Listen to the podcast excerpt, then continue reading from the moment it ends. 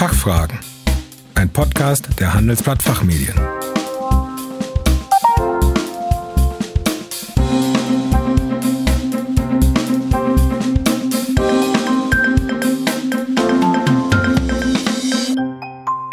Herzlich willkommen bei den Handelsblatt Fachfragen.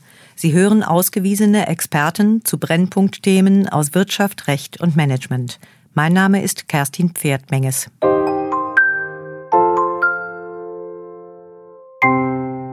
Mehrwertsteuer runter? Was nun? Die einen freut es, die anderen nicht so sehr.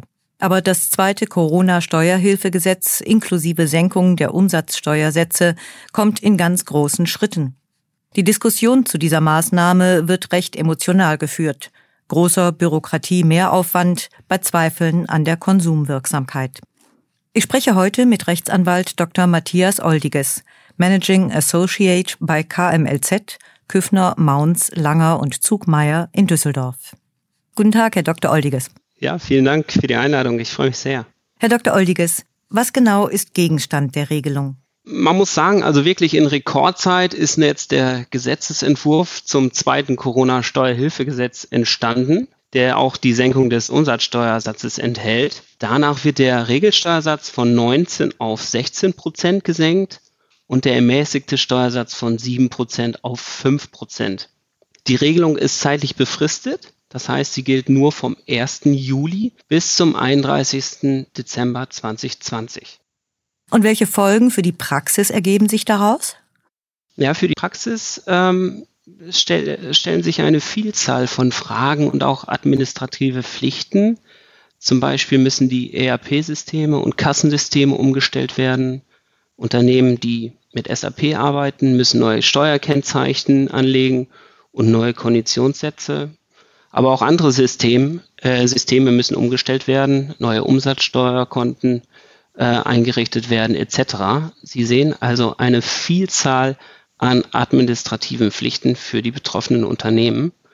Und meine Erfahrung zeigt, dass, dass auch Fehler vorprogrammiert sind, zum Beispiel bei der richtigen Behandlung von Teilleistung, Anzahlung, Dauerleistung oder Gutscheine. Das sind alles Problemfelder oder Fragen, die sich jetzt einfach nach der Anpassung des Steuersatzes für die Unternehmer stellen. Da gibt es dann wirklich viel zu bedenken und viel zu tun.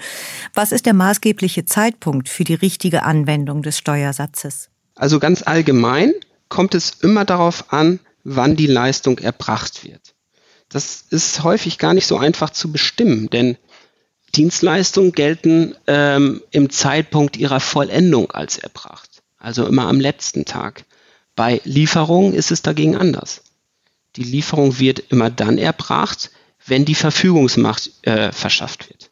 Das ist grundsätzlich der Transportbeginn.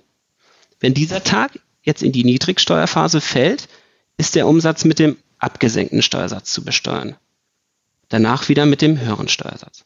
Also gar nicht so einfach. Hm, was sind denn dann die Folgen bei einer fehlerhaften Anwendung des Steuersatzes? Ja, die Folgen können, können teuer werden für die Unternehmen, denn es ist immer darauf zu achten, dass in diesem Zeitraum, also 1. Juli bis 31. Dezember 2020, nicht der alte Steuersatz in, in Rechnung gestellt wird. Wenn der Unternehmer den alten Steuersatz ausweist, schuldet er auch die Differenz, also die Differenz zwischen dem alten Steuersatz und dem zutreffenden Steuersatz, weil er die Steuer fehlerhaft in der Rechnung ausweist. Für den Kunden bedeutet das dann, wenn er eine Rechnung mit dem unzutreffenden Steuersatz erhält, dass er nicht in voller Höhe zum Vorsteuerabzug berechtigt ist.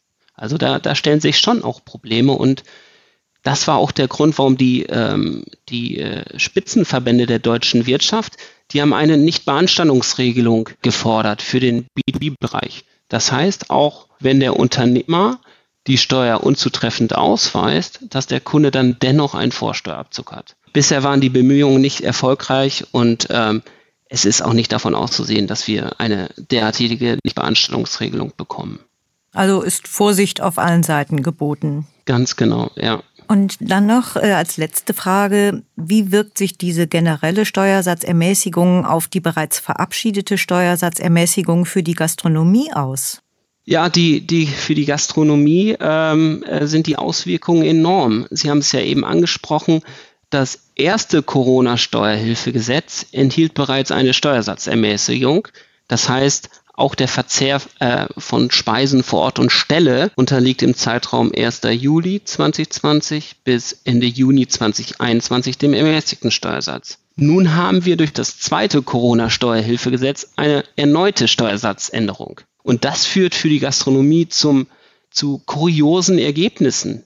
Denn im Zeitraum 1. Juli 2020 bis Ende des Jahres 2020 darf der Gastronom dann den Steuersatz von 5% für äh, Speisen anwenden, äh, ausgenommen Getränke, und den Steuersatz von 16% für die Getränke. Am 1. Januar 2021 muss der Gastronom dann wieder umstellen, denn dann darf er befristet bis zum 30.06.2021 nun den Steuersatz von 7% für die Speisen anwenden und den Steuersatz von 19% für die Ausgabe von Getränken damit ist noch nicht Schluss, denn ab, ab dem 1. Juli 2021 muss er dann wieder umstellen und alle Gastroleistungen dann wieder mit 19 Prozent besteuern. Das heißt, daran sehen Sie in Summe, das ist wirklich für die Gastronomie ein enormer Anpassungsbedarf. Ich persönlich bezweifle auch, ob dieser Anpassungsbedarf dann auch noch im Verhältnis zur tatsächlichen Steuerersparnis steht. Zumal die Gesetzesbegründung jetzt im äh, zweiten Corona-Steuerhilfegesetz ja auch sagt, dass der Steuervorteil nicht bei dem Unternehmer äh, verbleiben soll, sondern an die Kunden weitergegeben werden soll. Das heißt, die Unternehmen stellen um, aber der Steuervorteil soll dann beim Kunden sein. Das heißt, viel zu tun auf Seiten der Unternehmer. Und wohl dem, der einen Experten an seiner Seite hat. Ganz genau. Ja. Herr Dr. Oldiges, vielen Dank, dass Sie sich die Zeit genommen haben, unsere Fragen zu beantworten. Ich habe zu danken. Hat Spaß gemacht. Mehr Informationen zum zweiten Corona-Steuerhilfegesetz und der dort enthaltenen Mehrwertsteuersatzermäßigung erhalten Sie wöchentlich in unserer Fachzeitschrift Der Betrieb und dem zugehörigen Corona-Spezial. Weiterführende Links dazu haben wir in den Show Notes für Sie hinterlegt. Vielen Dank für Ihr Interesse und bis zum nächsten Mal.